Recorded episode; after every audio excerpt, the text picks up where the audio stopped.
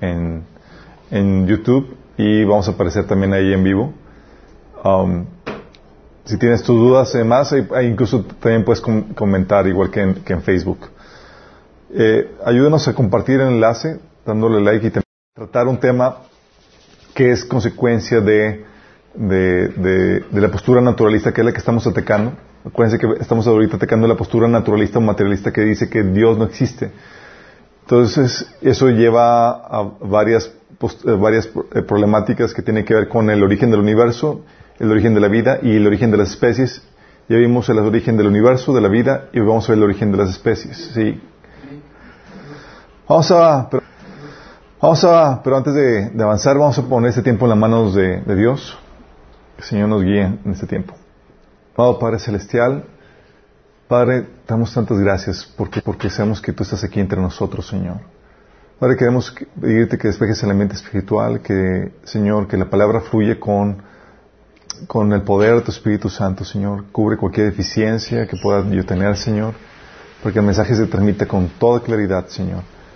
Abre nuestros corazones, abre nuestro entendimiento para que podamos comprender lo que tú, Señor, quieres enseñarnos el día de hoy. Padre, que, que podamos, Señor, eh, asimilar la información y también poderle compartir, Señor, para hacer luz a más gente, Padre. Bendice a los que estamos aquí, a los que ven en camino y a los que nos están escuchando o sintonizando en este video, Padre, en el nombre de Jesús. Amén. Ok, quiero hacer una pequeña recapitulación. Hemos estado viendo en la primera, sesión vimos qué onda, por qué la, por la apologética es, guerra espiritual. ¿Alguien se acuerda? ¿Por qué es una guerra espiritual? La ¿Por qué es una guerra espiritual, la apologética? los voy a reprobar. Los, demonios influencian el pensamiento de la gente. Los demonios controlan a la gente, ¿cómo? Determinando su forma de pensar, exactamente. Entonces los demonios quieren meter mentiras en tu forma de pensar, en tu cosmovisión, para poder moldear el cómo tu comportamiento, en la manera que piensas y en la manera que te comportas. Habíamos platicado eso. Entonces la guerra de las ideas es una guerra espiritual y tú debes saber cómo defender la, la cosmovisión cristiana, eh, la, todo lo, que conlleva la, creencia cristiana, pero no solamente defender, debes saber cómo atacar las ideas del enemigo. ¿sí? Y en eso estamos aquí, estamos en ese, en ese eh, aprendiendo cómo defender y atacar, eh, defender la, postura cristiana y atacar la del enemigo. También vimos, y vimos dentro de la apologética, una de las eh, temáticas que, empezamos a ver es la cosmovisión naturalista. La cosmovisión que es la cuestión humanista, ¿sí? que dice que Dios no existe, que todo lo que existe, todo lo que hay aquí en la, en la Tierra, en la creación, es producto de procesos evolutivos, digo, aleatorios pero evolutivos, que formaron el universo, la vida y las especies. Vimos que sin embargo la evidencia apunta a todo lo contrario. Vimos tres aspectos que prueban la evidencia de Dios. ¿Alguien se acuerda? El diseño inteligente. ¿Diseño inteligente? La vida. La vida. ¿Y el universo también, no? El origen del universo. El origen, el, inicio del universo. Fueron tres cosas. El inicio del universo, que el universo no pudo haberse iniciado a sí mismo la evidencia del diseño en el, universo, el principio entrópico, o sea que no se pudo haber calibrado para la vida a partir de una explosión, y la complejidad de la vida, que la vida no pudo haberse creado por sí misma. Vimos lo, complejo que es una, una sencilla célula, sencilla entre paréntesis. ¿sí? Y concluimos ahí, entonces, que la evidencia prueba que efectivamente Dios existe. ¿Se acuerdan? Habíamos visto eso. Y sin embargo, vimos que los, que los científicos eh, a pesar de ver la evidencia, se negaban a creer en la existencia de Dios. Y con eso también platicamos acerca del mito de la, de la objetividad científica, que hay un claro sesgo hacia el naturalismo, eh, producto de la creencia de la religión humanista. ¿Se acuerdan? Habíamos citado a, a ver, déjame recordar, era un científico de, eh, científico de Harvard, ¿sí? ¿Alguien se acuerda? Richard Lewontin, un prestigiado investigador de genética en Harvard, hablando de, eso, de, la, del, sesgo, del sesgo científico, dice, declara claramente él que debido a adherencia a priori a causas materialistas, estamos forzados a crear un aparato de investigación y conceptos que produzcan explicaciones naturalistas o materialistas. Y que en la batalla entre la, en la batalla entre la ciencia y lo sobrenatural, dice, nosotros tomamos el lado de la ciencia a pesar de la patente absurdidad de algunas de sus construcciones, a pesar de la tolerancia de la comunidad científica a historias insustanciables. ¿Por qué? Por nuestro previo compromiso al materialismo. Por lo que para los que mantienen esta postura filosófica, como dice él, el materialismo es absoluto, ya que no podemos permitir un pie divino pisar a la puerta. Y efectivamente el naturalismo, habíamos platicado, tomó control, eh, eh, fue la filosofía que empezó a, controlar eh, o a dominar en el mundo científico, especialmente a partir de la publicación de Darwin, ¿se acuerdan? Todos vimos, obviamente, no hay tal cosa como objetividad científica, están sesgados por su religión naturalista, ¿sí? o humanista. Y cada vez que encontraban un, la evidencia de, que probaba la existencia de Dios, por ejemplo, cuando, cuando descubrieron que el universo tuvo un, un comienzo, ¿qué, hipótesis sacaban para tratar de contrarrestar dicha evidencia? ¿Alguien se acuerda? El universo tuvo un comienzo, los científicos, ah, no, no, no, porque eso tenía implicaciones teístas. ¿Alguien se acuerda? No es que el universo es oscilatorio, acuérdense, la teoría del universo oscilatorio. Es que sí tuvo un comienzo, pero ha tenido miles y millones de, comienzos infinitamente porque se expande, luego se vuelve a contraer, luego se vuelve a expandir el universo. ¿Se acuerdan? Luego cuando se encontraron que el universo está fríamente calibrado para dar vida, imposible si, eh, a partir de una explosión, ¿qué, ¿qué hipótesis sacaron? Ah, el universo, es que hay universos paralelos donde hubo comienzos de diferentes, eh, de diferentes universos mal calibrados que no permitían vida con, realidades alternas. ¿Sí? meras hipótesis que no se pueden comprobar. O eh, ante la evidencia de, la complejidad de la célula, que no pudo haber comenzado por sí mismo. ¿Qué, hipótesis sacaron los, los eh, científicos, naturalistas? ¿Alguien se acuerda? Los miles de millones de años. No. Los voy a reprobar. Habían comentado de que, ah, pues eh, la generación espontánea sí es posible en el inicio. ¿Se acuerdan? La generación espontánea. O sea, la generación espontánea actualmente es imposible menos al inicio. Y la otra, la panspermia, que dice que fuimos sembrados aquí por, eh, de, por una raza extraterrestre más avanzada. ¿Se acuerdan? Es parte de lo que, de, de lo que los científicos comentaron. Y habíamos platicado la pasada todas las estrategias que, que, eh, tratan de, eh, realizan para poder divulgar y defender los dogmas de su religión naturalista, de que Dios no existe, ¿sí? Porque vimos que lo que hacen ellos es que asumen las mentiras, eh, dan sus postulados asumidos o respaldados no por evidencia, sino por el título, la posición del científico. Y la gente casi nadie se pone escarbar de que posiblemente te están mintiendo o estás sacando conclusiones infundadas. Entonces, pero está basada en una posición o un título. Y luego, aparte, si, eh, aparte de estar basada en un título o una posición, se condena y se humilla al que lo cuestiona. Y aparte de eso, está la presión social para, eh, que contrarresta al que no, al, al que no quiere aceptar dicha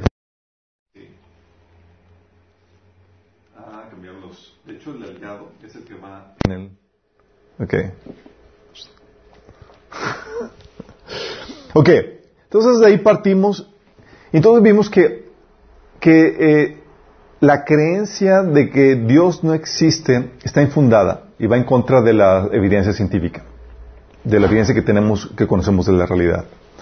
Y es aquí donde llegamos al punto de de que si Dios no, de que si ellos quieren comprobar que Dios no existe, tienen que generar, todo un, aparato de, creencias que traten de explicar la realidad que ahorita conocemos. Porque no solamente tienen que explicar que Dios no existe, ¿sí? Tienen que explicar, ok, no solamente, eh, no tienen, que explicar cómo se, eh, se, formó el universo, tienen que explicar cómo se surgió la vida y cómo, y cómo tenemos las diferentes especies ahorita. Entonces tienen que maniobrar y crear teorías o hipótesis que, expliquen todo eso apartado de Dios y sin ninguna evidencia. Yo sé que donde entramos el tema de la evolución, pero nada más hay que aclarar que hay diferentes tipos de evolución. Uno es la evolución cósmica, que trata de explicar el origen del universo, del tiempo, del espacio y la materia, lo que conocemos como el Big Bang. Es también la evolución química, que trata de explicar el origen de los elementos de la tabla periódica. ¿Alguien se acuerda de la tabla periódica? Sí.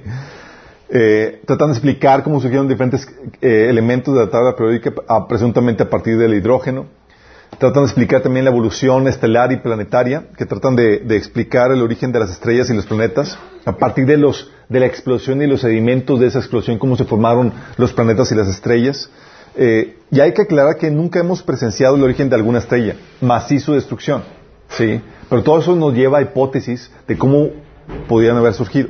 ¿sí? Entonces está la evolución estelar y planetaria, también está la evolución orgánica, que trata de explicar el origen de la vida a partir de la materia inerte. ¿sí? Cómo la, la, materia se autoorganizó para generar vida. Y también tenemos la macroevolución, que es el origen de las diferentes especies, como una especie mutó para formar una especie diferente, ¿sí? La cual, esta nunca, eh, vamos esa es la que vamos a estudiar ahorita. También está la microevolución. Estas son variantes dentro de las mismos, dentro de la misma especie, dentro de los mismos géneros.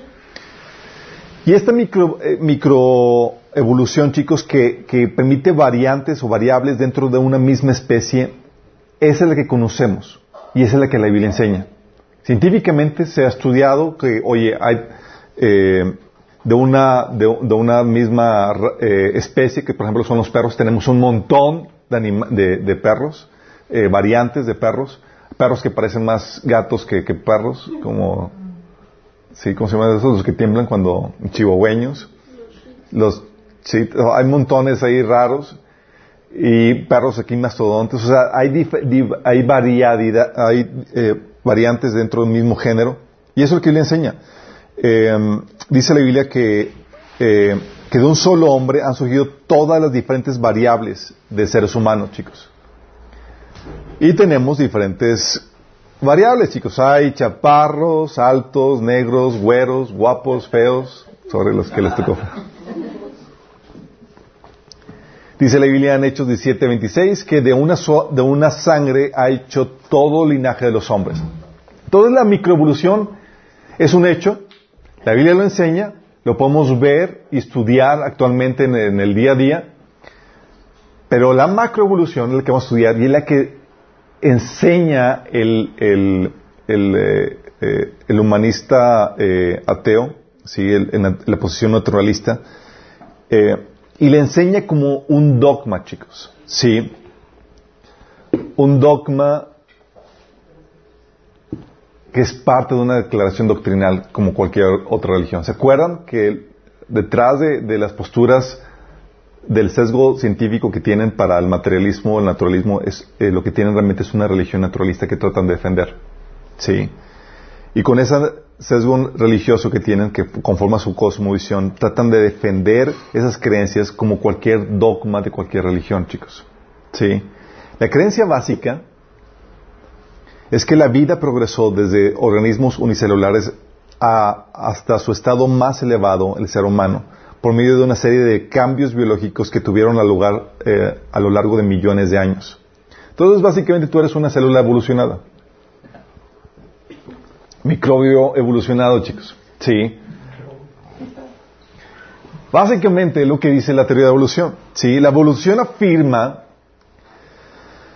que los seres humanos ahora viviendo han descendido de diferentes seres que vivieron en el pasado. Sí.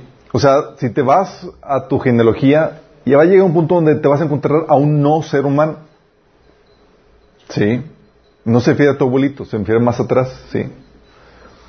Los cambios evolutivos fueron graduales, según la teoría de evolución, y, a tal punto que si pudiéramos reunir todos los seres individuales que han vivido sobre la Tierra en todas las épocas, conseguiríamos una formación bastante continua de tipos, donde vas viendo el, avance y la transformación poco a poco, y vas a encontrar que, su antecesor inmediato era muy parecido a él, y así hasta las diferencias que tenemos ahorita. ¿sí? Los cambios fueron predominantemente divergentes, también lo que enseña la, evolución. Si los antecesores de, eh, de las formas que ahora eh, vivientes eran, significa que los antecesores de las formas que ahora están vivas eran menos diferentes entre sí que las formas que ahora existen. Entonces, más rumbo al origen, los seres vivientes eran más parecidos entre sí. ¿sí? Eh, porque el proceso evolutivo iba, iba los más divergentes, más diferenciados. Todos los cambios han surgido a causa de, eh, de todos esos cambios siguen todavía en marcha y por ello, en teoría, pueden ser estudiadas en la actualidad. En teoría. Sí. La verdad es que no. Parte de los conceptos claves de la evolución en todo esto está el concepto de la variación, que dice que las plantas o animales poseían y adquirían eh, características que serían provechosas para su supervivencia y que estas podrían ser heredadas a su descendencia. Sí. Entonces son, es la variación, que adquirían propiedades diferentes cada, cada, cada ser vivo.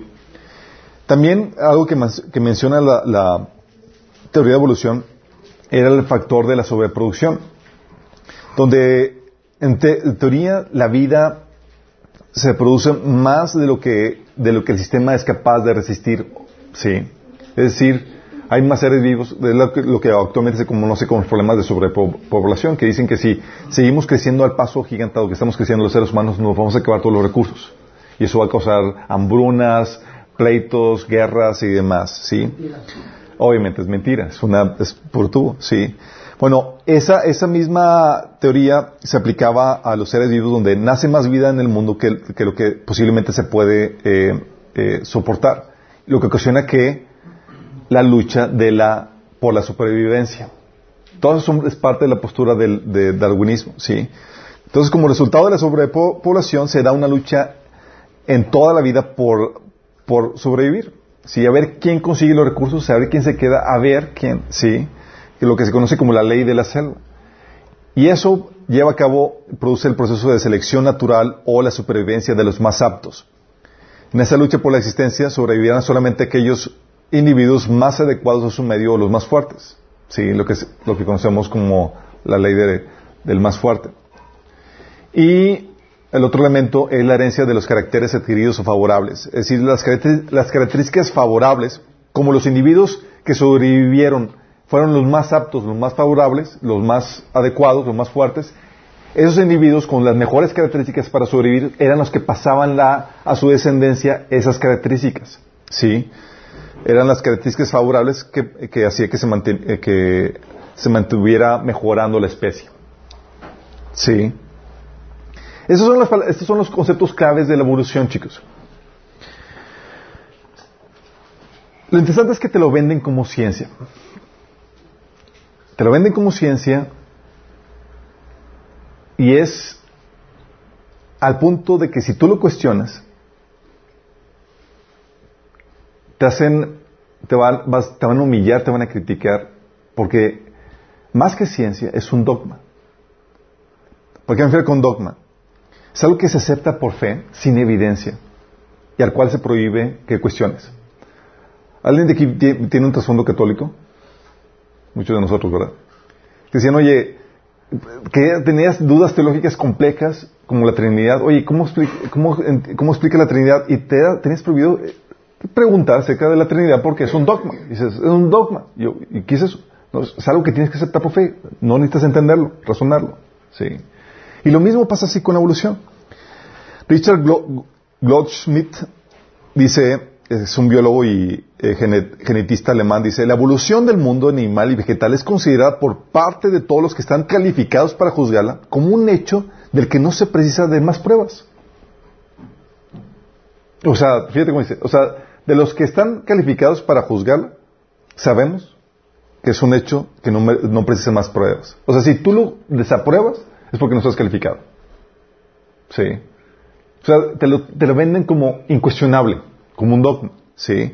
Carl Henry, que era un teólogo cristiano que abrazó la, evolución a principios del, eh, del siglo pasado, dice, nadie familiarizado con los hechos duda que la evolución haya tenido lugar. Por ello la evolución es un hecho. O sea, como nadie lo duda, Es un hecho. A tal punto, chicos, que no solamente teólogos evangélicos lo han, lo han abrazado. La Iglesia Católica aceptó que la postura, la postura darwinista de que todos venimos, que la evolución es cierta y venimos de seres inferiores. ¿Sí? Oficialmente es un ya algo aceptado por la Iglesia Católica, imagínate. Sí. ¿Mande? Sí. sí. Voy-telas. Sí. Julian Huxley, un biólogo evolutivo, dice, la primera observación acerca de la teoría de Darwin es que ya no se trata de una teoría, sino de un hecho. Dice, ningún científico serio negaría el hecho de que la evolución ha tenido un lugar, del mismo modo que no negaría el hecho de que la Tierra gira alrededor del Sol.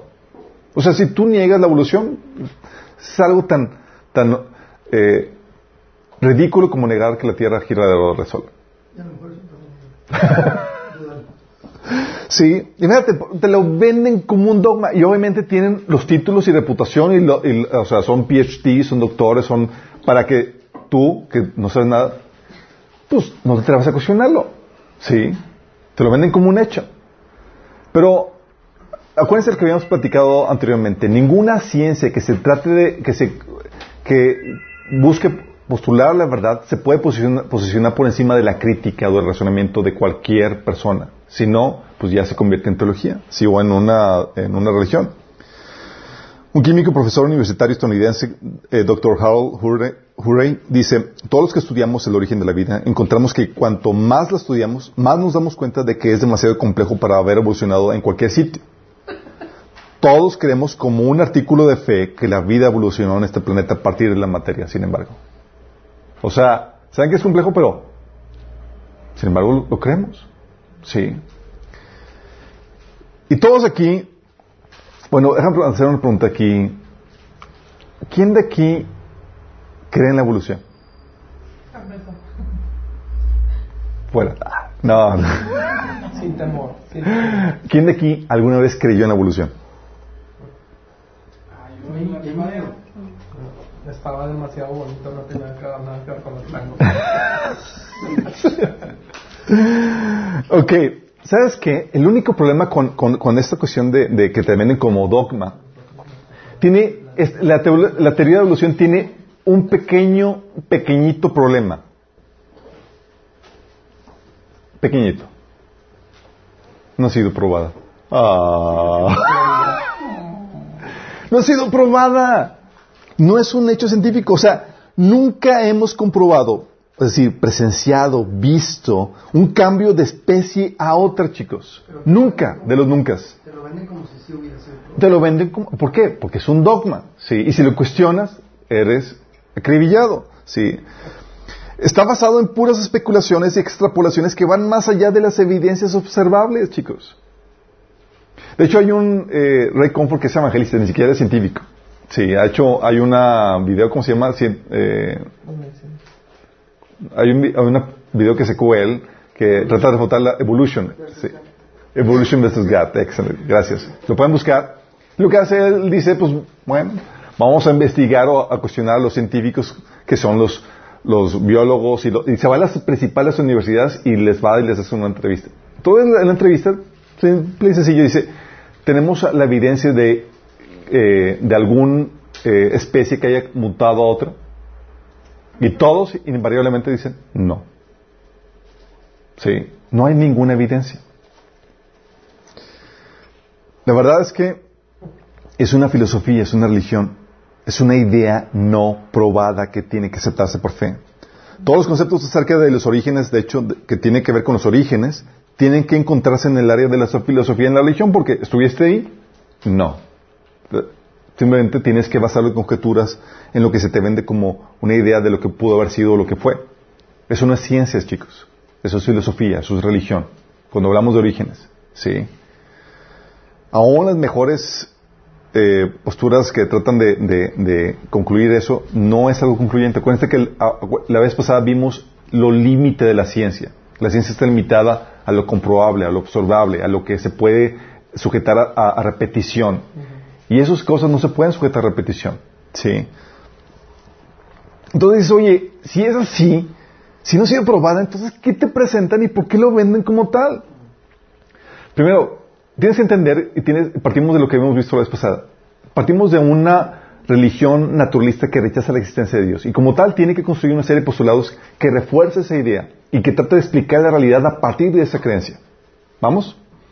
Entonces, obviamente, no solamente basta tratar de explicar la idea, tratar de, explicar a un universo sin Dios, sino tratar de explicar cómo se surgieron diferentes especies sin Dios. Entonces, es parte de esa cosmovisión naturalista, de esa religión. Y sin embargo, tratan de presentarte algunas evidencias. Cuando tú lees las evidencias de la, de la evolución, te van a presentar, uno, la taxonomía. Sí. La taxonomía, chicos, es la, es la clasificación de las especies. Sí, eso es la taxonomía.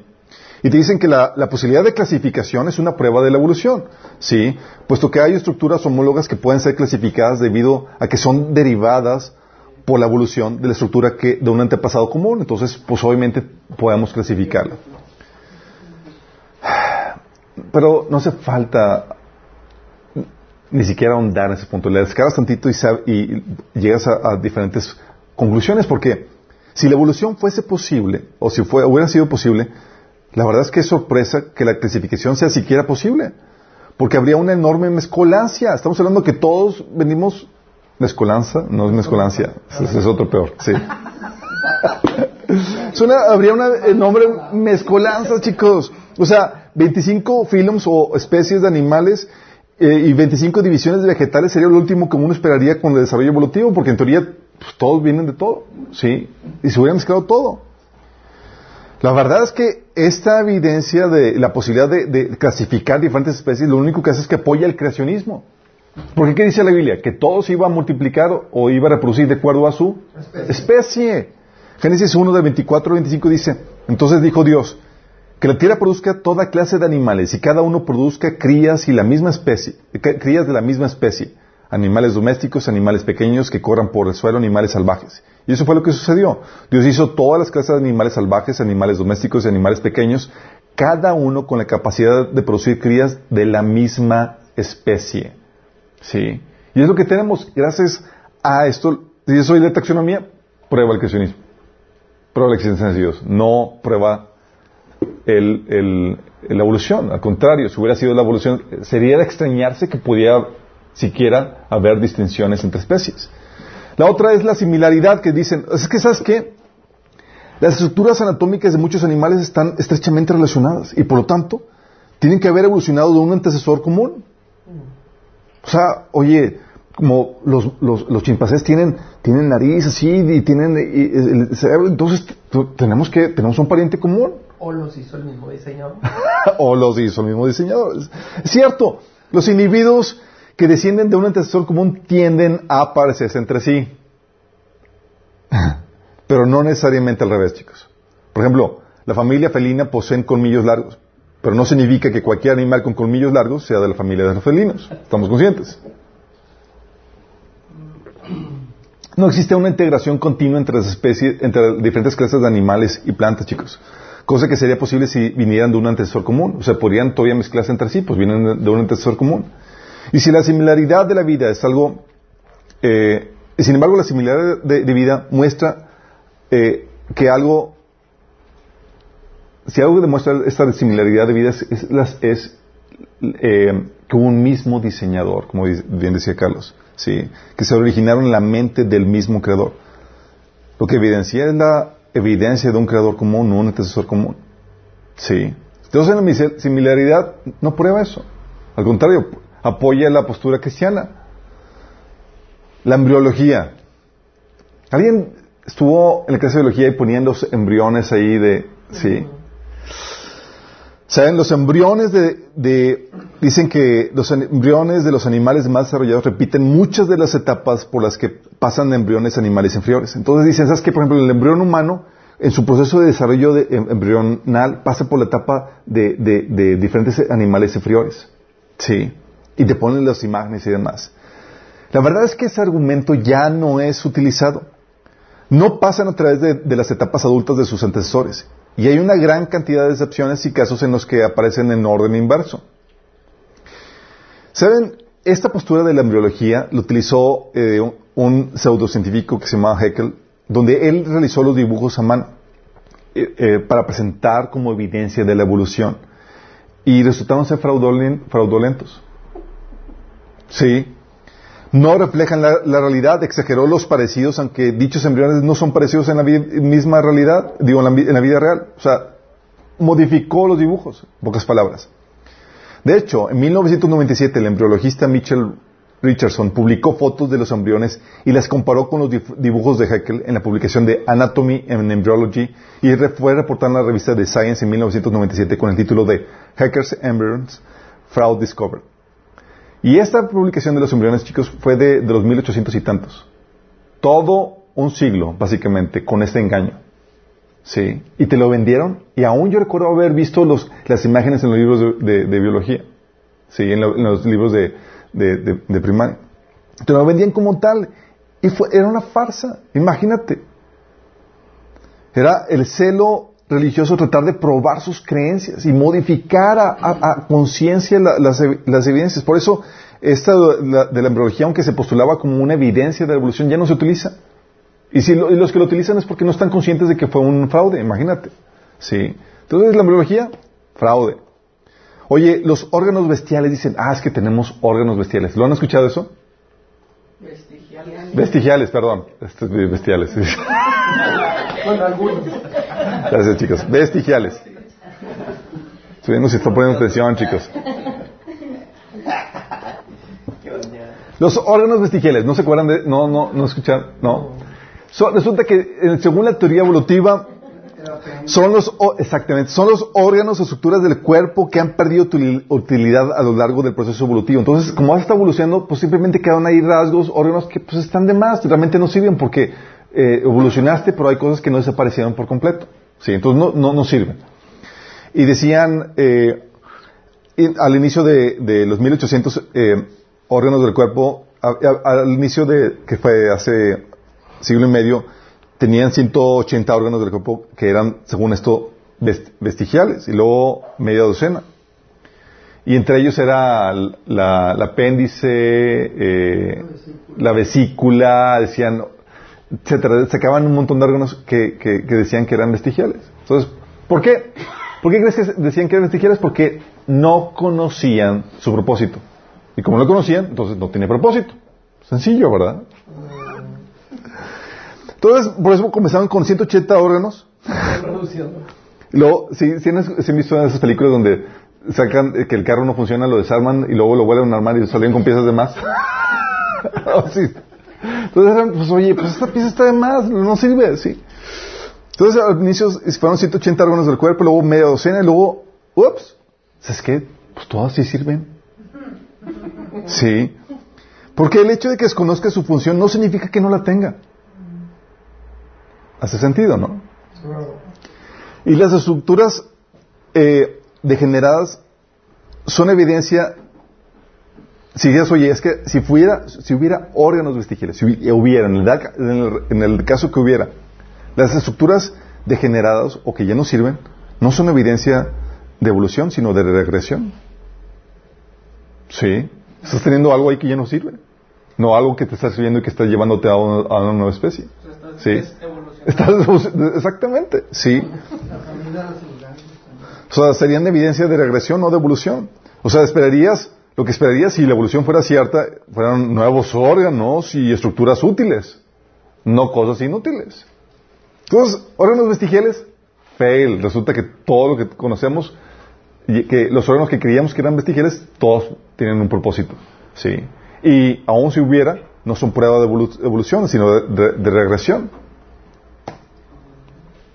La otra es la distribución geográfica, que dicen que las formas de vida tuvieron un lugar de, origen y se esparcieron y desarrollaron, características necesarias para el ambiente en el que vivieron. Entonces por eso tenemos especies viviendo en diferente lugar, porque evolucionaron y se adaptaron al ambiente. ¿sí? Y es cierto que el aislamiento y la adaptación a un cierto, en cierta medida producen o pueden producir una microevolución. ¿sí? Oye, los peces de agua dulce eh, pueden adaptarse y, cambiar a, ser peces de agua salada. Pero siguen siendo peces. ¿Sí? O sea, no, no, no cambian a, se convirtieron en, en, personas o se convirtieron en, en perros. No, no cambian. ¿Sí? La microevolución en, sí varía de, de, de especie a especie. Por eso, por ejemplo, en lugares, eh, en lugares donde hay, hay mucho calor, etcétera, los animales eh, son con menos, con, con menos, menos pelo, porque obviamente por el calor y demás no pueden sobrevivir, entonces van disminuyendo. ¿sí? Sin embargo, eh, no hay evidencia observable de que tuvieron su lugar los, los especies en un, solo de- en un solo lugar de origen. Y no se pueden explicar muchas cosas. O sea, cómo llegaron, por ejemplo, a las islas de los mares del sur o, o migraron al Ártico. ¿Sí? No pueden explicar eso. Es como que los pingüinos, oye, pues, sí, no pueden explicar eso. Y algo que, que- que enseña la, eh, que eh, el modelo bíblico sí puede explicar ese tipo de situaciones. ¿Por qué? Porque en el modelo bíblico tú partes de una de padres que tienen o, o unos pareja primigenia que tienen todos los genes y todas las variables contenidas en ellos, las cuales las van heredando a sus hijos, ¿sí? Parcialmente. Probablemente cuando hay un cuando se van dispersando las diferentes especies ya no tienen la misma eh, eh, cantidad de genes eh, el- que, los, que los padres iniciales. Lo que hace es que al mer- menos información genética producen diferentes eh, variables más acotadas. Por ejemplo, por ejemplo, tenemos en África, típicamente hay más negritos. Difícilmente te cuentas unos blancos. ¿Por qué? Porque al momento de casarte entre ellos, obviamente está acotando la, la- la- la información genética. ¿Sí? Y no tienes la información genética de, de- de los iniciales. ¿Sí? Entonces también nos lo explica la distribución geográfica. La otro ejemplo que dicen es, el otro evidencia es la mutación. Y si sabes qué es que todo cambio evolutivo depende de mutaciones. ¿Qué crees? Ups. Todas las mutaciones son dañinas. Ah. Ninguna mutación ha producido cambios que añadan valor, menos que generen una nueva especie. Ah. Sí, imagínate. O sea, de hecho, la relación, los que han estudiado eso, dice la relación entre mutaciones dañinas versus neutrales o ligeramente benéficas es de mil a uno. ¿Sí? Entonces hay, por cada, por una mutación ligeramente benéfica. ¿Sí? Por ejemplo, hubo una mutación y, te cambió a, que tengas unos ojos más bonitos. Tú. O sea, es de mil a uno. Entonces, si una especie evolucionó por mutaciones, la carga genética de mutaciones drásticas o dañinas sería tan elevada en unos pocos cientos de, generaciones que el resultado, sería que casi todos los descendientes tendrían algún defecto. Y resulta que ves a los animales y las especies básicamente perfectos. ¿Sí? Si, si la carga de, si es por cada mutación benéfica, hay mil que, están, que son dañinas, todas las especies tendrían fuertes cargas de, de de- daños eh, físicos. Sí, imagínate. Entonces, ¿lo prueba? No, no prueba. Sí. De hecho, eh, los científicos se están dando cuenta de que, de que se creía, eh, por ejemplo, algo que han escuchado, por ejemplo, el, el- tema de que los, antibi- los, mm, el tema de los antibióticos, de que ya están re- regulados porque los, que los, eh, las bacterias se, se hicieron más fuertes por el proceso evolutivo, se hicieron. Más resistentes, se hicieron inmunes, entonces evolucionaron. Primero no han cambiado y siguen siendo bacterias, sí, es una microevolución. Generas que son, sí, que, pero los científicos han descubierto, por ejemplo, también lo, lo de las, las plomillas, las negras de las blancas que evolucionaron y se hicieron más, eh, para camuflajearse. Pero los científicos lo que encontraron es que no se hicieron más fuertes, sí, siempre ha habido esas bacterias fuertes. Lo que hubo fue un cambio de población. Ah, entonces como las bacterias más débiles eran atacadas por los antibióticos, entonces se disminuyó la población y quedaron las más fuertes, que son las que se multiplicaron. Ah, entonces dicen, oye, ¿cuál evolución? Sí, nada más fue un cambio de población, pero siempre han estado ahí. ¿En serio? Voy, telas. Todo dices, oye, mutación, fail. Por eso, dicen los científicos, fósiles, chicos, fósiles. Es la más poderosa y directa evidencia de la evolución que tenemos, los fósiles. ¿Por qué han De millones ya. Y los fósiles nunca se han encontrado en el eslabón Ok. Los fósiles, chicos. Sí. En teoría, bueno, esta, es la, esta de los fósiles, es la, según los científicos, es la evidencia más fuerte que tienen para probar la, la, evolución. Si es la evidencia más fuerte, están en graves problemas. ¿Por qué? En teoría la evolución te dice que venimos de, de, organismos más simples a, y fuimos evolucionando a organismos más complejos. ¿Va? Todos los organismos más simples fueron, se encuentran en yacimientos eh, más profundos. ¿Sí? Eh, en registros geológicos más, más, profundos, en sedimentos inferiores. Entonces, conforme va, va evolucionando los seres pues obviamente los más avanzados van quedando en yacimientos, en sedimentos más eh, elevados, ¿sí? En sedimentos superiores. Y así se va mezclando sedimentos, ¿sí? Según esto. ¿Cuál es la realidad? En la realidad, en el registro geológico, todos están por donde sea. Sí. ¿Cómo, fue, ¿Cómo es posible? Todo ese registro geológico está lleno de incoherencias desde el punto de vista evolucionista, porque como todos, porque en teoría los sedimentos más primitivos están en sedimentos inferiores y los más avanzados en sedimentos superiores, pero en realidad están mezclados. Y entonces, ¿sabes qué dicen los geólogos? Ah, es que cuando te los encuentras mezclados es que ahí hubo una, un cambio geológico o un, eh, una mezcla de, de, material y demás que contaminó las muestras. Dices, ¿cómo lo sabes? Ah, porque, porque así es, porque si no estarían ordenados. ¿Sí? O sea, asumen la, ese, ese orden sedimental y no cuestionan el que pueda estar incorrecta su postura de que, eh, de que eso es así, ¿sí? de que ese orden evolutivo sea cierto. Entonces, cuando se, encuentran que hay, cuando se encuentran que son la mayoría de los casos la mezcla, dicen, ah, es que aquí hubo una contaminación, hubo un terremoto, hubo un sismo y que contaminó esas cuestiones y eso es lo que ocasionó. Sí. Entonces llegan a la evidencia de que están mezclados por sus creencias religiosas. Y aparte de, encontrar el, eh, los registros geológicos que están todos mezclados y que no, no, no apoyan el, la postura evolucionista de, un cambio evolutivo entre los organismos primitivos a los superiores, eh, ¿Han escuchado el concepto de los eslabones perdidos? ¿Sabes cuántos eslabones perdidos hay, chicos? Todos. Todos.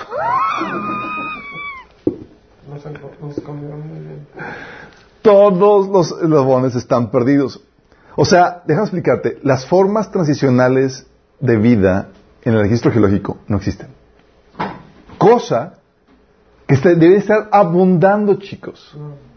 Porque si, si la evolución es producto de, de, de, pequeñas mutaciones y miles de mutaciones fallidas para generar un órgano vivo funcional.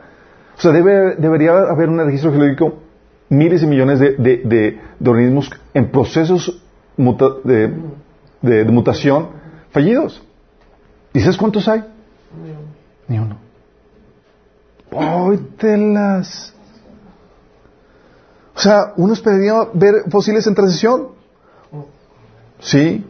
Oye, un, un, un, eh, un reptil con una media ala saliéndole, wow, sí, ¿no? pero no hay nada, no hay registro alguno de, de forma animal que sea intermedia entre los varios grupos mayores que, que conocemos eh, de especies. Nada. Sí, puros seres completos, bien formados y completos. Ah, sorry, los X-Men se me ha olvidado. No, ya, chicos. Prueba evolutiva, los X-Men, chicos. Y luego, o sea, aparte de que no hay ningún registro geológico de, de, procesos o formas en proceso, en transición, está la problemática de los hombres simios. el mayor escándalo y farsa que se ha perpetrado dentro de la ciencia. Los hombres simios, chicos, el ¿cómo se llama? Pitecontrapulus y eso es como pitecant, pitecantropus y demás. Y dices, oye, Pues descubrieron, es su prueba, es evidencia, ¿sí? La verdad es que son reconstruidos con mucha imaginación a partir de un diente o pedazo de cráneo. Un diente. Un diente, chicos. Imagínate, construyeron un, cliente, un diente y aparte de ahí, con mucha imaginación, te, te presentaron a un, hombre así todo velludo, todo así, así, y- tipo hombre simio. Y tú, sin cuestionar, porque pues, es un PhD el que lo dio, un doctorado en... en- ¿Tú te lo creíste? Sí. Eh, luego, pa- te- aparte, eh, va acompañado con problemas de datación, porque unos apuntan a método de datación a que fueron, son 1.750 millones de, es, cien- digo, mm, 1.750.000 millones, eh, millones de años, otros sí, 10.000 años, etcétera. Pero tenemos el caso, por ejemplo, del hombre de Pete Down. El hombre de Pete Down fue descubierto, fue en 1912, y fue la sensación, chicos. Así como que el eslabón perdido. Periodicazo y demás, la gente así como que histérica con el descubrimiento del eslabón perdido, pues obviamente es un descubri- super descubrimiento. Y los cristianos aterrados. O sea, sí. Y resultó que descubrieron en 1953, casi 50 años, digo, 40 años después, fue descubierto que era un fraude.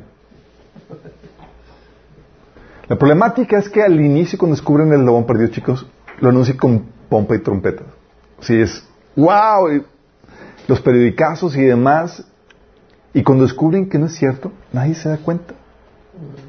Calladitos, holgaditos. Nadie se da cuenta. Resultó ser un fraude, era, resultó ser un- el, el cráneo humano con mandíbula y dientes de or- orangután. Ah. Imagínate. El hombre de Piltdown. Y la persona que lo descubrió fue un ávido eh, creyente de la evolución que quería probar, sí, que, que- era tal cual, sí. Eh, de hecho, el hombre de Piltdown ah, lo habían dibujado antes de que lo, de que lo descubrieron. Sí, así era el fervor religioso que tenían. Era- eh, tiene que ser más o menos así.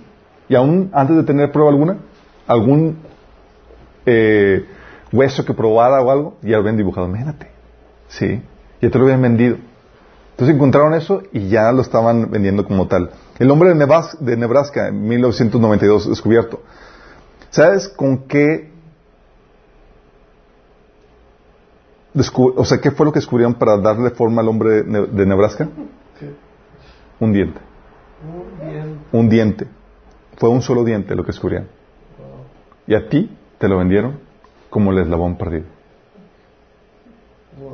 Y eso es lo que te venden como ciencia. ¿Te imaginas? Y resultó que ese diente era una especie extinta de cerdo. ¿Te imaginas? O sea, por eso, cuando ves esta temática dices, oye, pues entonces es, es toda una endoctrinación para la gente en la, en, la, en la religión humanista, en la religión naturalista. ¿Sí? El hombre dejaba el Pitheca- Pithecanthropus erectus. Pitecampa- eh, Eso.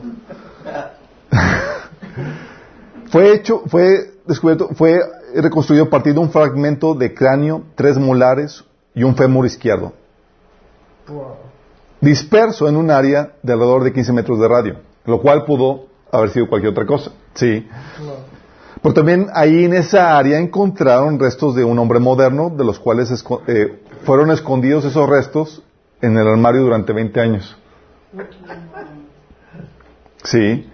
Los dientes resulta que no pertenecía, eh, al final de cuentas encontraron que no pertenecía al cráneo original.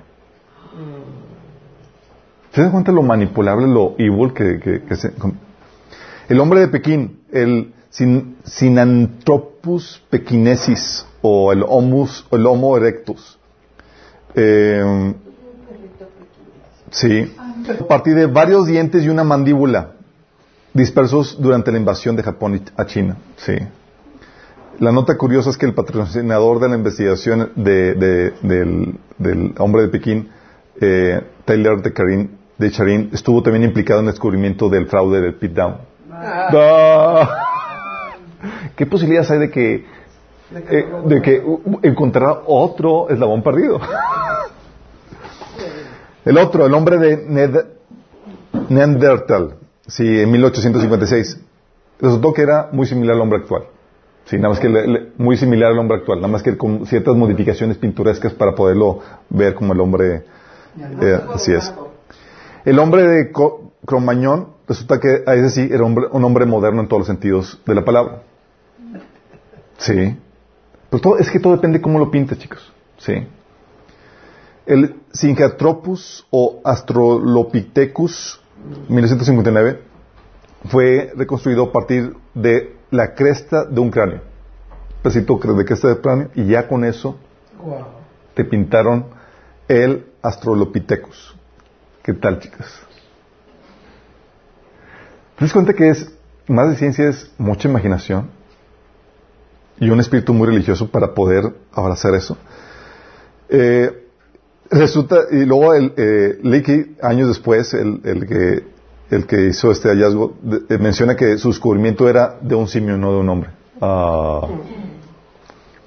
Lucy, la famosa Lucy. ¿Se acuerdan de Lucy? ¿De, dónde la conocen? ¿De la película?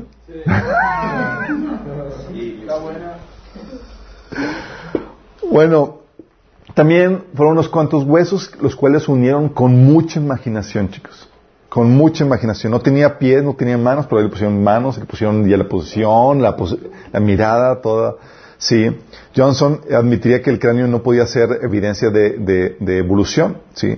Por lo, eh, porque la evidencia decía que estaba basada eh, en, su, en su cadera, en la, en, la, parte de cadera que habían rescatado, que probaba el bipedismo, que, ya caminaba erguida. ¿Sí? Pero la cadera resulta que no mostraba ningún bipedismo. O sea, no, mostraba que, caminaba de forma erguida. Sé que caminaba ya con, los dos pies nada más. Así que lo que concluyeron es que seguramente se formó la cadera por medio del proceso de fosilización. Fosilización. Fosilización. Fosilización. Entonces dijeron, oye, pues no, no tal cual. Ah, pues entonces es que se deformó por el proceso de fosilización. Imagínate. La cadera no, dice, no lo muestra nada, pero entonces, es eso, se deformó. Entonces lo que hicieron, los antropólogos que hicieron eso, hicieron una copia de eso, la modificaron, la tallaron y demás para hacer que encuadrara y pudiera encajar con el bipedismo, que, estaban proponiendo. Imagínate. Y así te lo vendieron. Entonces te dicen, con estas modificaciones podemos ver cómo encaja a la perfección esta, esto, y, te lo venden como el hallazgo. Cuando ellos mismos lo estaban haciendo. Sí. Y luego resulta que otros antropólogos dijeron, sabes que no, está muy complejo de lo que está esa, esa reconstrucción, como para tener un resultado fiable. Y cuestionaron, y analizaron eso y cuestionaron que ya no era Lucy, sino era macho. Era Lucifer. Lucio, Lucio. Lucifer, así le pusieron Lucifer. No, man. Lucio. Y por otro lado, otros antropólogos concluyeron que la anatomía era una, tenía una anatomía idónea para trepar en árboles, no para andar en dos pies. Sí, y que era, resultaba que era eh, de una especie de simo ya extinta, imagínate. Sí. Entonces dices, oye, ¿estas son las pruebas de la evolución? Sí. O sea, luego aparte tiene ese problema de la evidencia fósil de gigantes, porque saben que hay evidencia fósil de gigantes, imagínate. O sea, ¿qué de los fósiles gigantes? Digo, ¿no es una prueba, eh, no sería eso una prueba contraria a la evolución? Oye, si los, los antepasados eran gigantes y nosotros más chiquitos como que estamos evolucionando. Sí. ¿Será que los antepasados de los museos ¿Será por eso que los, los que, las exhibiciones de los gigantes que están registradas, ¿sabes qué pasaba con ellos? Las, las quitaban de la exhibición de los museos. ¿Por qué crees? Porque se contraponía a la postura evolucionista naturalista. Sí, no corroboraba eh, que veníamos de una época primitiva. Más, eh, y aparte, ¿qué de las civilizaciones antiguas con tecnología y conocimientos más avanzados al nuestro? Hay evidencias arqueológicas y demás de de civilizaciones sumamente complejas y con mayor conocimiento, cosa que no sería cierta si realmente estamos evolucionando y somos la cúspide del proceso evolutivo. Sí. No corrobora la narrativa de que venimos de una época más primitiva. Y esas son las evidencias que propuesta para la evolución, chicos. ¿Qué onda? ¿La creen? Ay,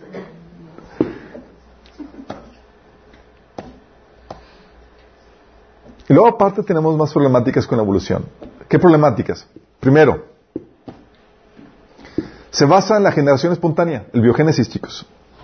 En un pequeño charco caliente hace millones de años, la vida surgió de forma espontánea. Sí. Y si algo que hemos probado científicamente es la ley de biogénesis, que la vida solo puede provenir de otra forma de vida de su mismo tipo. Sí. ¿Cómo se llama eso? La ley de biogénesis. La ley solamente, la vida solamente puede provenir, así es, puede provenir de otra forma de vida. Y Miller le, pone de su mismo tipo. Sí. Y vimos que también que la generación espontánea es imposible, chicos. Lo vimos la vez cuando estuvimos la vida. Si se basa, oye, la evolución, ¿en qué se basa? En, en la generación espontánea. Oye, pero la generación, espontánea ya comprobamos que es imposible. De hecho, lo que hizo Pasteur. Le dio un golpe mortal a la, generación espontánea. O sea, es imposible porque ya vimos lo complejo que es una célula, chicos. No solamente lo complejo es una, toda una maquinaria, toda industria que se automultiplica por sí mismo, sino que también, no solamente lo complejo es la maquinaria, ¿de dónde surge la información? O sea, tiene todo el código para saber cómo operarla y cómo multiplicarla. Y no solamente el código de la célula, el código para construir todo tu cuerpo. Toda la información. ¿Quién lo hizo? No, no hay forma de explicarlo. Sí.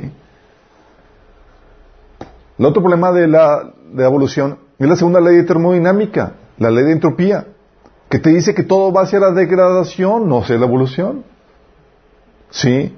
El universo con todos sus elementos está dirigiéndose hacia la muerte, a la muerte térmica, al desorden máximo. Y la evolución te dice que se produce nueva vida y niveles más elevados de organización por sí mismos. Completamente opuesto a la segunda ley termodinámica. Sí.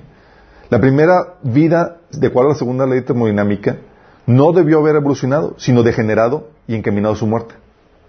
Oh. Y esa es la evidencia que tenemos hoy en día de la segunda ley termodinámica. ¿Qué sucede hoy en día con todo ser viviente, chicos?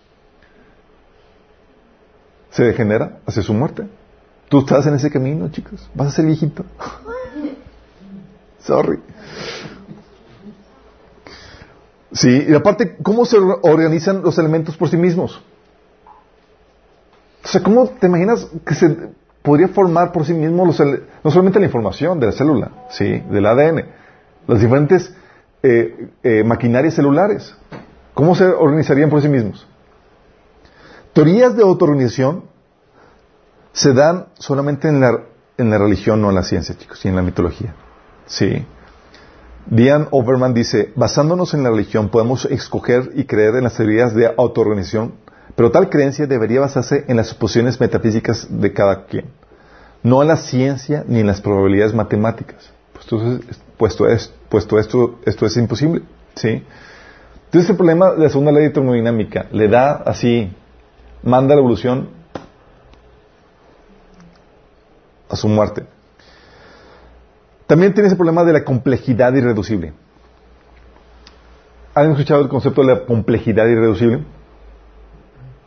Complejidad irreducible es el principio de que rige, que a todos los organismos y todos los órganos de esos organismos. Es decir, todas sus partes deben existir y trabajar correctamente para funcionar como un todo. Si falla una parte o no existe una de alguna, alguna de sus partes, todo el sistema deja de funcionar. Es un sistema irreductiblemente complejo. Por ejemplo, en la célula, si dices, oye, si le falta un elemento, como todos son, eleme- todos son indispensables para su funcionamiento, si le falta un elemento que dices, oye, ¿qué elemento te gustaría quitarle a la célula y que todavía funcione? ¿La membrana celular? ¿Qué? Ninguno, ninguno está de más. ¿Sí me explico? Aún tu, tu, tu, tu- tu- partes de tu cuerpo. Oye, personas que han sido lastimadas o sido dañadas, por ejemplo, en las piernas, con los nervios, todos los elementos, todos los, los músculos, piel, etcétera, por un pequeño problemática de nervios, ya no funciona. Sí. Todo lo que te dice es que este principio te dice que que necesitan estar todos los elementos ya listos e integrados para que funcione. ¿Sí? Y este principio contradice el desarrollo gradual que proponía Darwin.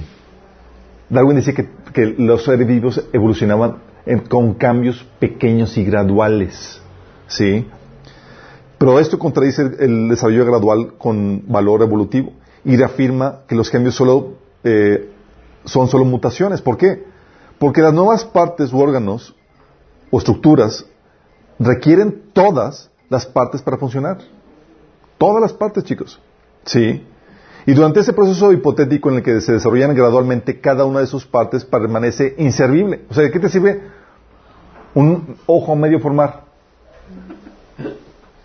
¿Funciona? ¿De qué te sirve un brazo medio formar? Mete un pájaro, un ala a medio formar. Sí. O una aleta a medio, medio formar. Nemo, tienes ahí. Está ahí- le estaba creciendo. Piernas y nervios, alas parcialmente formadas, ojos a medio formar, etcétera, son, son contraevolutivos, chicos. Sí. Por otro lado, el surgimiento de un órgano nuevo, aunque sea completo e instantáneo, chicos, así surgió, resulta que nació con, con un nuevo órgano. Sí. Eso implica cambios completos en todo el organismo. Si, por ejemplo, le surge a un pez pulmones, ¿qué pasaría? Necesita patas. se ahoga. Sí, se ahoga. O sea, cuando se surge un nuevo órgano, no solamente tiene que surgir el nuevo órgano, sino que todo el organismo tendría que hacer cambios para adoptar y aprovechar ese órgano, chicos. ¿Sí me explico? Que me surgió un nuevo órgano, sí, pero si no está, si todo el, si todo el organismo no, no hace cambios para adoptarlo y aprovecharlo, de nada le sirve ese nuevo órgano. Entonces, la complejidad reducible te dice que no, esos cambios, esos procesos de cambio así, poco a poco, son imposibles. Sí. Para que algo sea funcional, tiene que venir un montón de cambios de forma simultánea para formar algo. Y no solamente simultánea en el órgano o en, el- en esa parte del cuerpo que se, del miembro que se quiera formar, sino en todo el organismo para adoptar esa nueva parte. ¿Sí?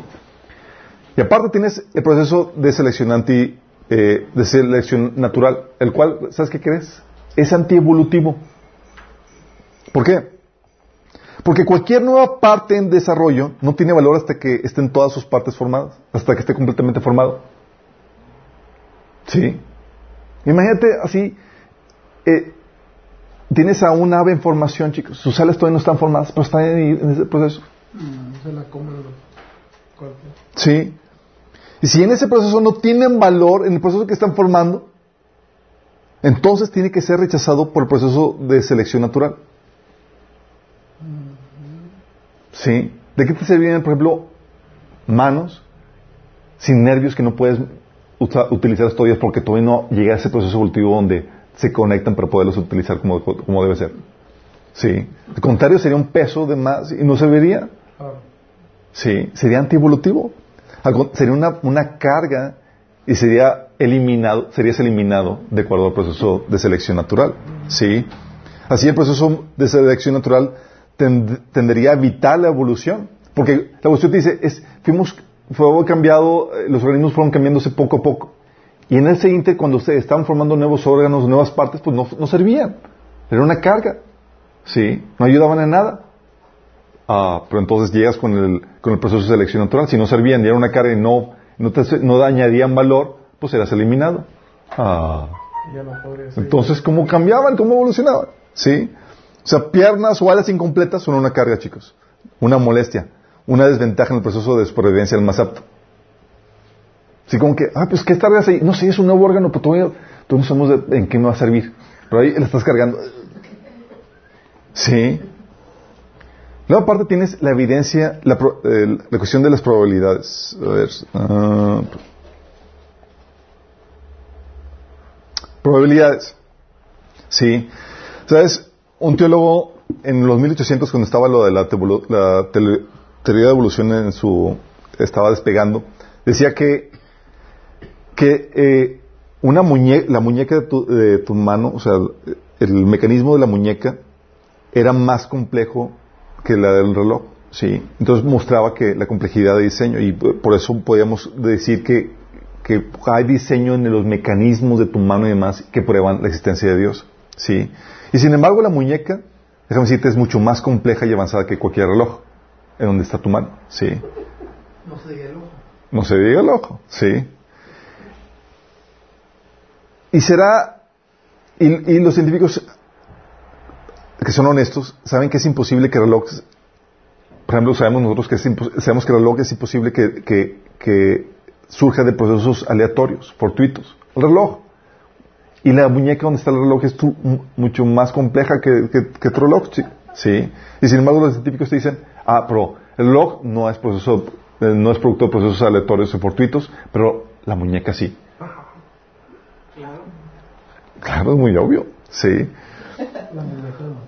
O la cámara versus el ojo. ¿Tú crees que si pones todos los componentes de la cámara en un lugar así para que traten de ensamblarse de forma automática, se vaya a dar? Y el ojo es mucho más complejo, ¿sí? Y aún así creemos que es imposible que la cámara sea producto de procesos fortuitos, pero el ojo sí. El cerebro, chicos, es el órgano más complejo que hay en el universo. Contiene más de 100 millones de neuronas, igual que de estrellas que, eh, igual de estrellas que hay en nuestra galaxia. Sí. Y la cantidad de conexiones es más de mil veces superior a las estrellas de, nuestra galaxia. La cantidad de, conexiones que hacen nuestras neuronas. En la década pasada, en, la década del 2000, era comparable, todo el Internet, con todos los computadores conectados, lo comparaban así apenas a un cerebro. Imagínate, sí. Es una supercomputadora con un millón lo comparan con una supercomputadora con un millón de núcleos de procesamiento y, ciento, y 1200 placas de circuito interconectadas para tratar de emular el funcionamiento de un cerebro. Imagínate. Y sin embargo, es 100 mil veces más eficiente en energía que las computadoras. 100 mil veces. O sea, tú no te sobrecalientas en la... Bueno, hay unos que sí les sale chicos. Pero tienes que... Oye, necesito que me instalen el abanico porque ya, ya estoy, ya... en las orejas. Sí. Imagínate. O sea, ¿cómo explicas eso? Sí. Oye, el proceso evolutivo, las probabilidades para que surja, para que evolucione. Por ejemplo, el delfín tiene un sonar que requiere, eh, un sonar eh, eh, que emite por, el agua y lo requiere para encontrar comida. ¿Cómo sobrevivió el delfín hasta que se, desarrollara dicha técnica? Lo requiere para comer. Sí. Sí, como que lo define como un ayuno forzoso hasta que, con fe creyendo que iba eventualmente a, desarrollar eso. O si, si han escuchado el escarabajo bombardero. El escarabajo bombardero, chicos, ese, bombardier beetle, avienta fuego a sus, a sus atacantes. Tiene químicos adentro de él que a método de expulsarlos Sí, los expulsa por la cola. y avienta fuego. Sí, dos químicos que al mezclarlos y expulsarlos al mismo tiempo eh, está, emite fuego. ¿Por dónde? ¿Por dónde? o sea, imagínate cómo supo el, este escarabajo utilizar químicos explosivos en el primer intento. Ahí va la primera. ¿Te imaginas? ¿Cómo conseguirlo? es una técnica para de autodefensa personal integrada aquí. Y, con encendido electrónico. sí, imagínate, y, tiene que funcionar bien la primera, si no, no evolucionar.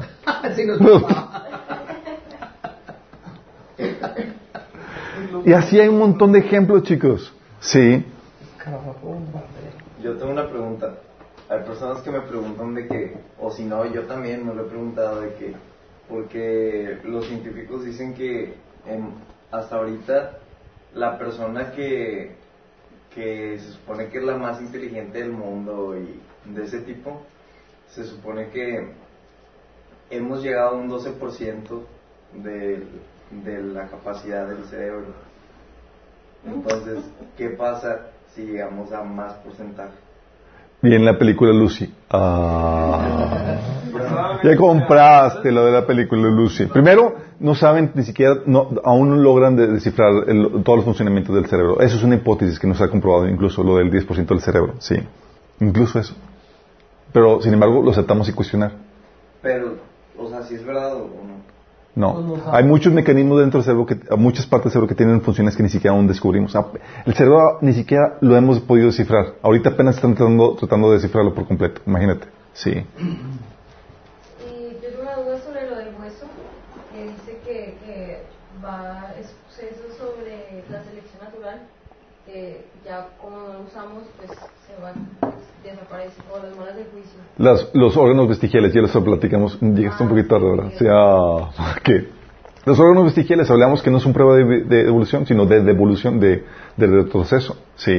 Lo que uno esperaría son nuevos órganos, no órganos que ya no sirven, ¿sí? Pero el- también eh, platicamos de que el hecho de que no sepas la función de los órganos, al inicio decían que teníamos 180 órganos vestigiales, y resulta que luego 12.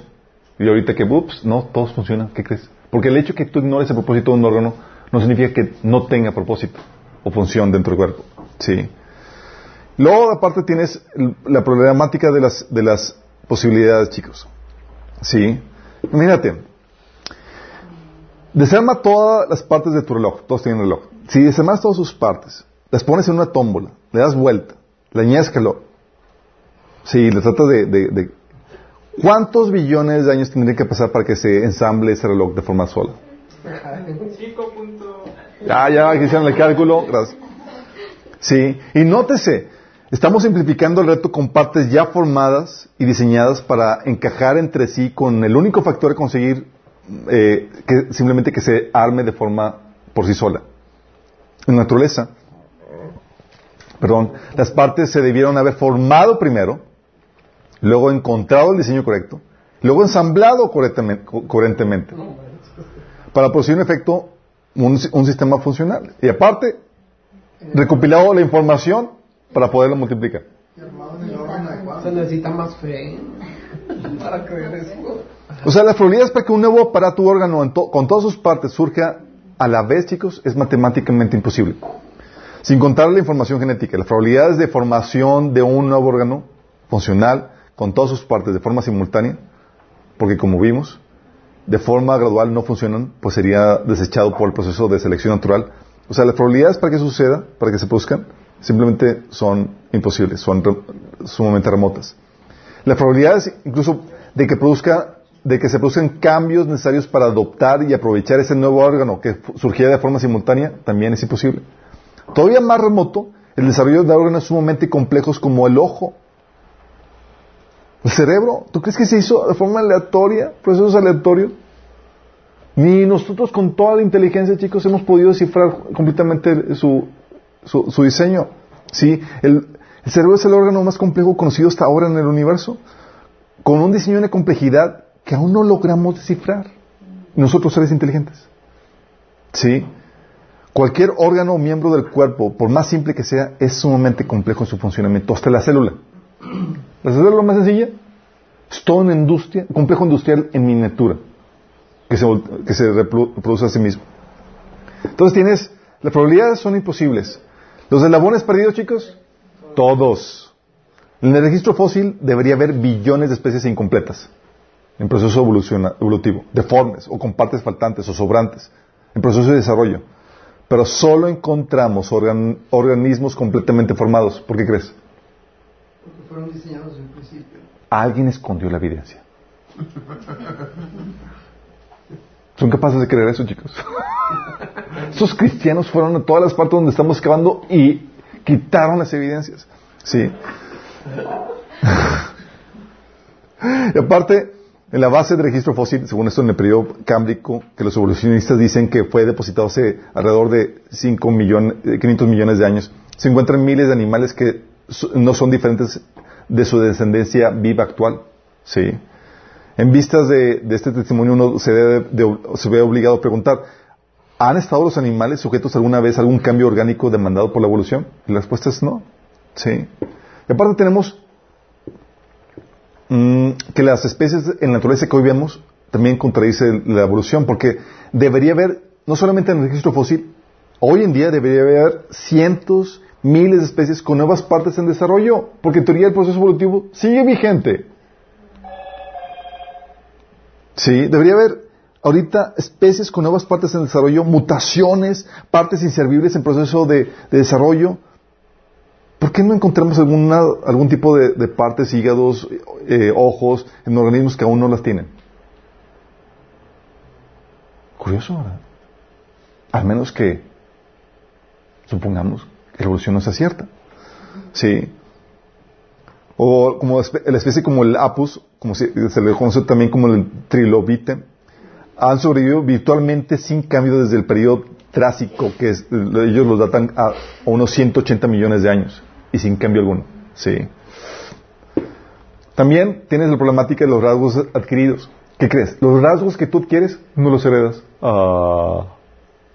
Sí, y en eso se basa la evolución. O sea, la supervivencia de los más aptos puede ser demostrada. Es algo normal. Si tienes más apto, vas a sobrevivir en el ambiente en el cual te encuentras. Pero el problema es ¿Cómo aparecieron los más aptos en primer lugar? La evolución no explica eso. Para poder heredar los, los, los, rasgos adquiridos, chicos, se necesita una modificación en el ADN y el ADN está a prueba de modificaciones. Sí. Solamente se logra por medio de mutaciones, las cuales son dañinas. El ADN no se modifica por habilidades que tú adquieres.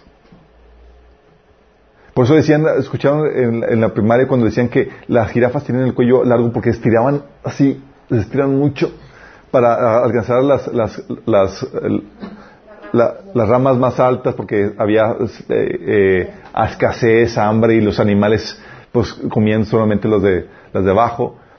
Si fuera cierto, ¿han, visto esas fotos de, National Geographic de las mujeres que se ponen los collares? ¿Sí? Y que les crece así bastante. ¿Sabes cómo nacen sus hijos? con unos cuellotes. ¿Por qué se ríen? Claro. Un evolucionista lo creería, chicos, pero alguien con sentido como dice, pues no, no. Porque por más que modifique sus rasgos, no los pasas. Porque para modificar, para pasar una modificación en dónde? En el ADN. ¿Sí? Y los cambios por mutación son en, desventaja. Por ejemplo, el ADN que les había comentado tiene diferentes mecanismos de verificación para comprobar que la copia se haga correcta. Imagínate. Sí.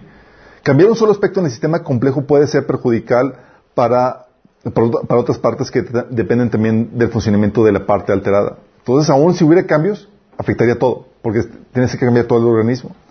Y aparte, ¿cuántas mejoras esperarías que se produjeran mediante la inserción de, cambios, por ejemplo, tipográficos accidentales en una página de un libro? Porque eso es eso. ¿Sí? Oye, así de forma accidental, aleatoria, ¿se va a escribir algo, se va a formar algo coherente? Para nada. Ni un solo caso de mutación que haya ha hecho un, animal más complejo o diferente especie. ¿Sí? Ha, hecho surgir una estructura o ha, hecho que un animal sea eh, eh, que cambie de, eh, especie. La mutación aparte, resulta que desaparece cuando se cruza la persona mutada con, un, con una especie no mutada. O sea, oye, resulta que el hijo surgió con una mutación. Si se aparea con una, con una especie que no tiene la mutación, la, mutación desaparece. Sí. Y aparte, ¿qué crees? Lo que hicieron un intento de probar la evolución en el laboratorio por medio de las moscas de frutas, las cuales se maduran sexualmente en cinco días dijeron, oye, pues con esto podemos modificarlas por medio de, de, radiación o de químicos el ADN para ver cómo evoluciona. Lo intentaron así bastante. ¿Y sabes qué lograron? Que las moscas, sí, cambiaran, tuvieran, la, estructura de la mosca cambiaba. Eran a veces más grandes, más pequeñas, o con antenitas en la cola, o sin alas, o con patas en en la espalda y demás. O sea, lo que único que demostraba es que podías jugar solamente con información contenida en el ADN de la mosca, más no añadía nueva información. En el laboratorio lo único que se probó es que no se puede dar la evolución por más mutaciones que se den. ¿Sí? ¿Y te lo enseñan así en la escuela? No. Y aparte, Porque esa es la problemática. ¿Cómo se obtiene nueva información coherente? Oye, si se ha de cambiar de especie, hay que añadirle información. ¿Y cómo le añades? Se requiere una persona inteligente, un ser inteligente que le añade información y de forma coherente. ¿Sí? Los, los experimentos de las moscas demostraron que la mutación solo modifica la información ya contenida en el ADN, no añade información nueva. ¿Sí? Cosa necesaria para la evolución. Y aparte, tienes que los órganos y partes no, eh, que hay órganos y partes no necesarios para la supervivencia. Y dice, oye, es que tuvieron que desarrollar nuevos órganos necesarios para la supervivencia. Ajá. ¿Sabes qué dice Stephen Hawking? Dice, decía, acerca del cerebro. Sí. Él sabía que el cerebro, por más así impresionante que sea, dice, su, excepcional capacidad sin valor, eh, dice que es, eh, no tiene valor eh, evolutivo para la supervivencia. Dice, no resulta claro que la inteligencia tenga mucho valor para la supervivencia. Las bacterias se las arreglan muy bien sin inteligencia. Entonces, ¿cuál necesidad había de desarrollar cerebro, chicos? Sí. ¿O cómo justificas evolucionada, evolutivamente la aparición, por ejemplo, de la estética, de la sensibilidad musical, de la autoconciencia, de la moral o el sentimiento, o la capacidad de elección, o la responsabilidad o la, espiritualidad? ¿Cómo, ¿Cómo, explicas eso evolutivamente? ¿O cómo justifica la belleza sin sentido de una pluma de la cola de un pavo real? ¿Cómo explicas? ¿Sí? ¿Sí te das cuenta? Tiene graves problemas. No te quedas más que puras hipótesis. Y luego aparte tienes a cristianos evolucionistas.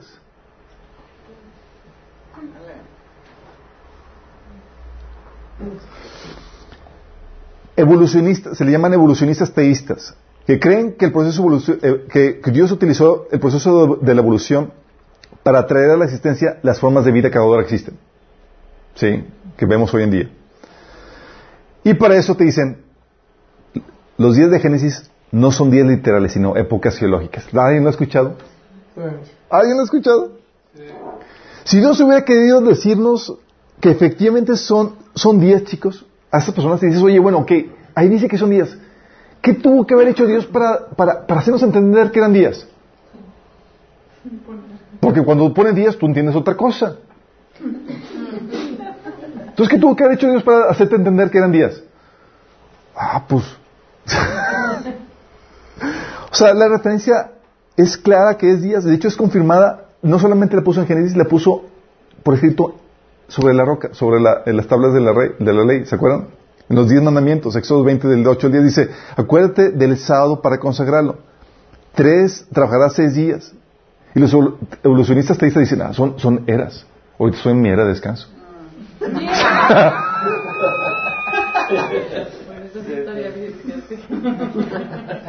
Dice, y haz con todo lo que, haz, en ellos todo lo que tengas que hacer.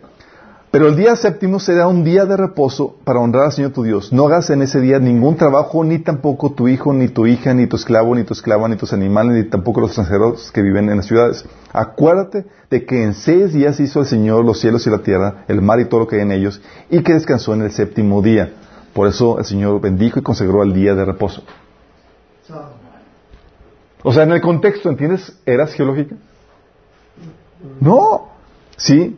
Aparte, si fueron eras geológicas, pues las plantas fueron creadas en la primera, en la primera época geológica. ¿Cómo sobrevivieron sin el sol, el cual fue creado en la siguiente día o época geológica? Ah. ah. ¿Lo puedes repetir? Fueron creadas primero las plantas y después el sol. Y si son eras geológicas, ¿cómo podemos sobrevivir, haber sobrevivido las plantas sin, el sol? Si fueron eras. O también nieguen la veracidad de la palabra de Dios. porque tenéis que quitar pasajes del Viejo y Nuevo Testamento que hablan de la creación, chicos. Sí. Tenemos que ser selectivos en lo que creemos en la Biblia. Entonces tienes que negar la Biblia por eh, completamente.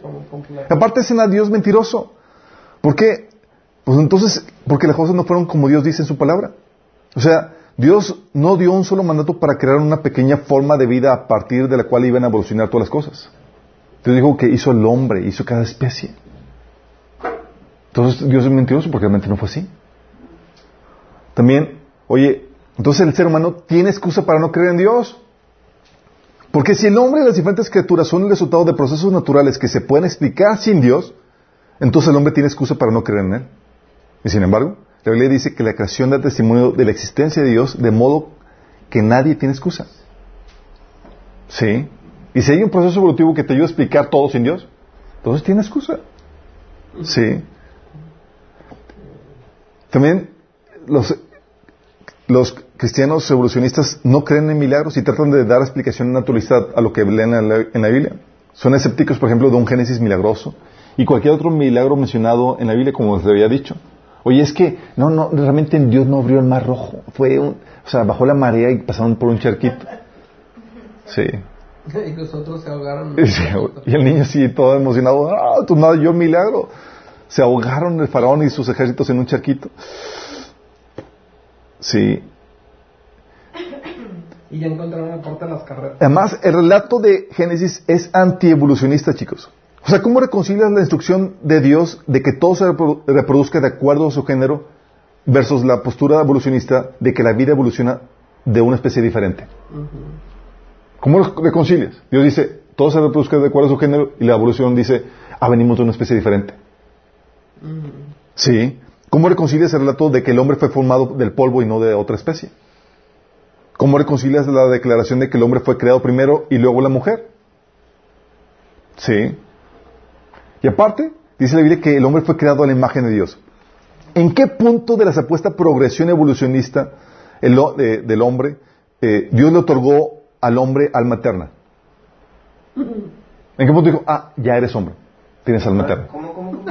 Sí, ¿verdad? O sea, ¿en qué punto del proceso evolutivo del ser humano, de que- de- en qué punto se convirtió en ser humano con alma eterna? Sí. ¿En qué punto, en qué punto de la cadena evolutiva Dios le dio al hombre dominio sobre los animales y las demás especies? Imagínate. Lo siento, papá. Como no eres ser humano, y yo sí, yo tengo que dominar sobre ti. Sí. Porque ya oficialmente yo soy ser humano y tú eres todavía medio monkey. Sí.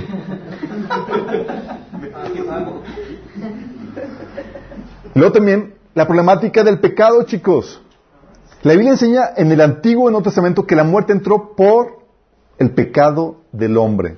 Pero la evolución enseña que había muerte desde el inicio con los primeros organismos. Completamente diferente. En Génesis 3.22 el hombre hubiera te enseña que hubiera podido vivir para siempre si no hubiera pecado.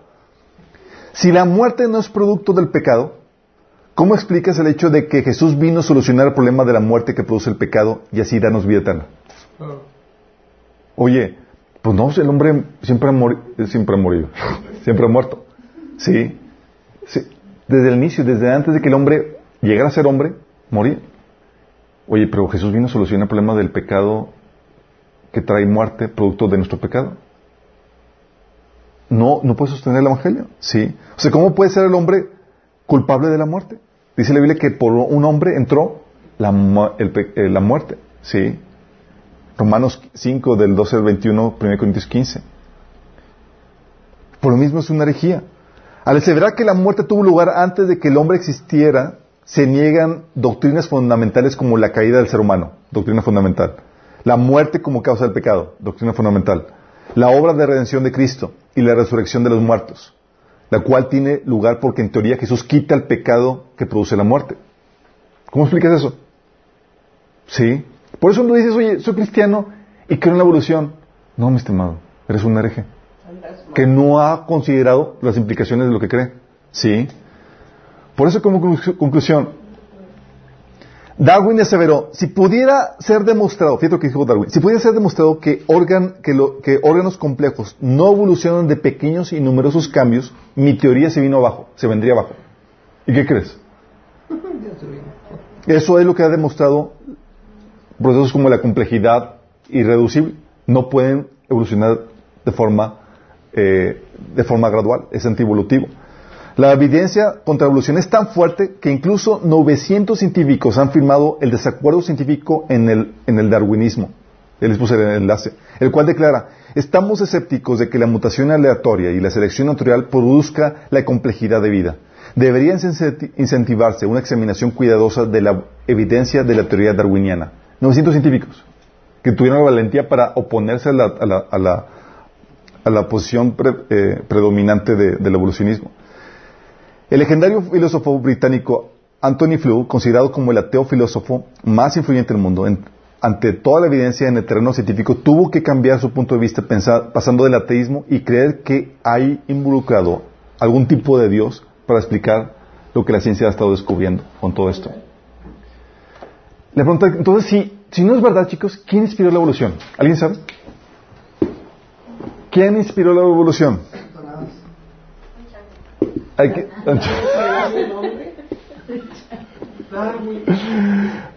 Unas pistas. Primero, insulta a Dios. ¿Por qué insulta a Dios la evolución? Lo niega más allá. ¿Por qué?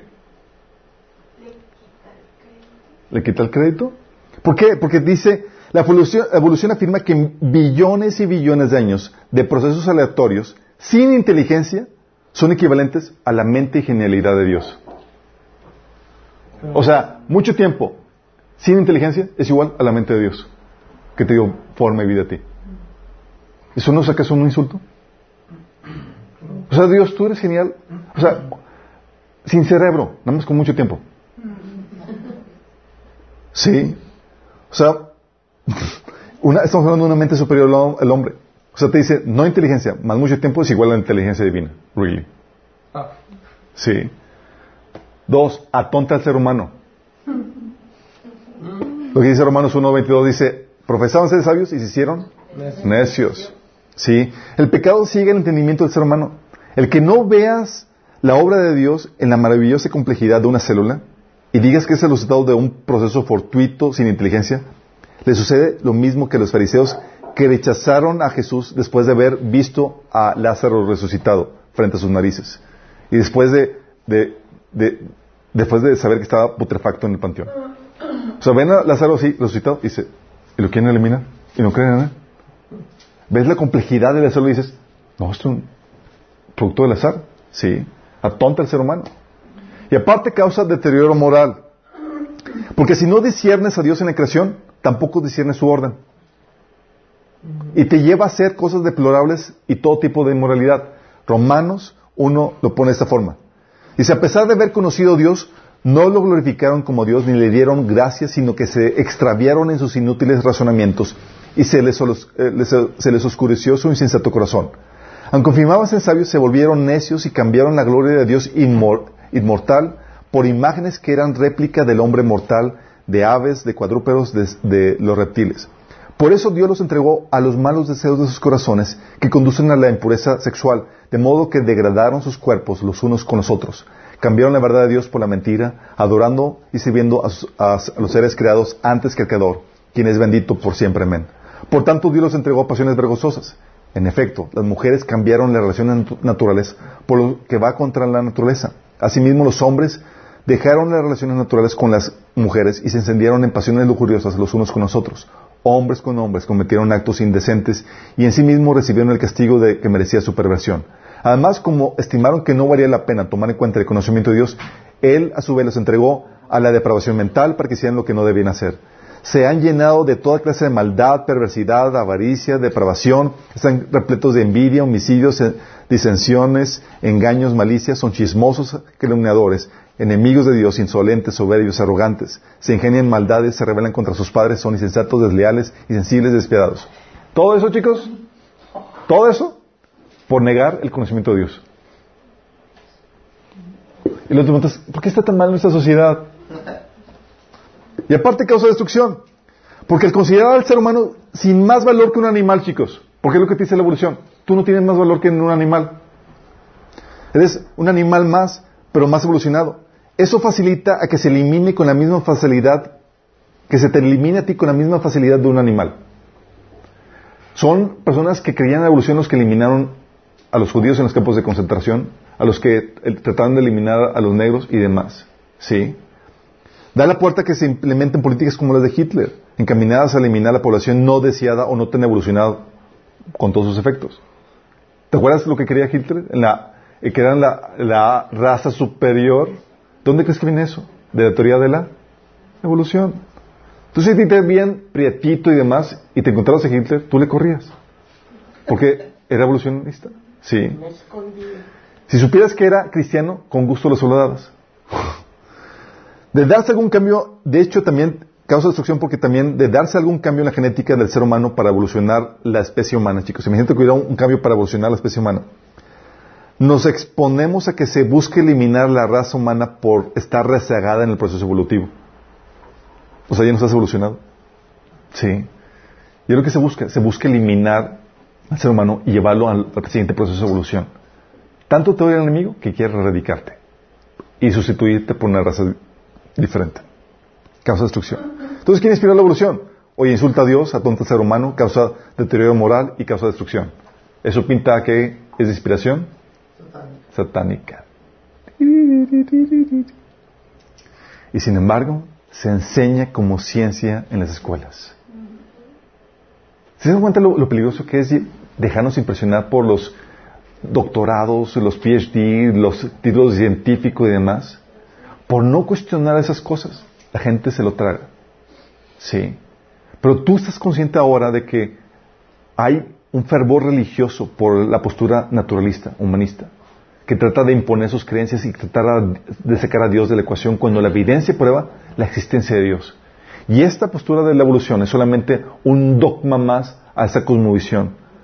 Sí, que se tiene que tratar por fe y te lo venden como tal. Y para eso hacen muy buena mercadotecnia. Lanzan el- en los periódicos el folleto de que el eslabón perdido encontrado. A los cuantos años se encuentra que no y aparece así como que al final en letras chiquitas para que nadie se cuenta. Sí, pero ya el impacto del bombardeo de la mercadotecnia afectó en la psique de las personas para que crean en eso. Sí. Y así pasa con todos nosotros, chicos. La evolución es un dogma más. Y todo falta ver qué onda con las eras geológicas y demás. Eso lo vamos a ver la próxima semana. Se van a quedar así de choque, dices, ¿de dónde sacaron eso? Entonces. ¿De ahí lo sacaron? No puede ser. ¿Terminamos con una oración? Amado Padre, damos gracias, Señor.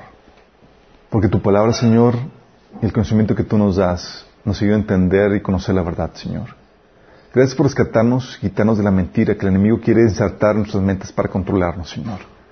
No permita, Señor, que, que, aceptemos esa mentira, Señor. Ayúdanos a seguir renovando nuestro entendimiento, nuestra forma de pensar, conforme a tu verdad, Señor. Señor, si hay más mentiras en nuestra, mente que hemos aceptado, te pedimos que tú las quites, Señor, que sigues trayendo revelación y entendimiento en cuanto a esas áreas que hay que corregir, Señor. Que podamos ser luz, Señor, y que podamos ser controlados por tu Espíritu, el Espíritu de verdad, Señor, no el Espíritu de mentira. Te lo pedimos, Señor, en nombre de Jesús. Amén. Próximo martes, misma hora, mismo.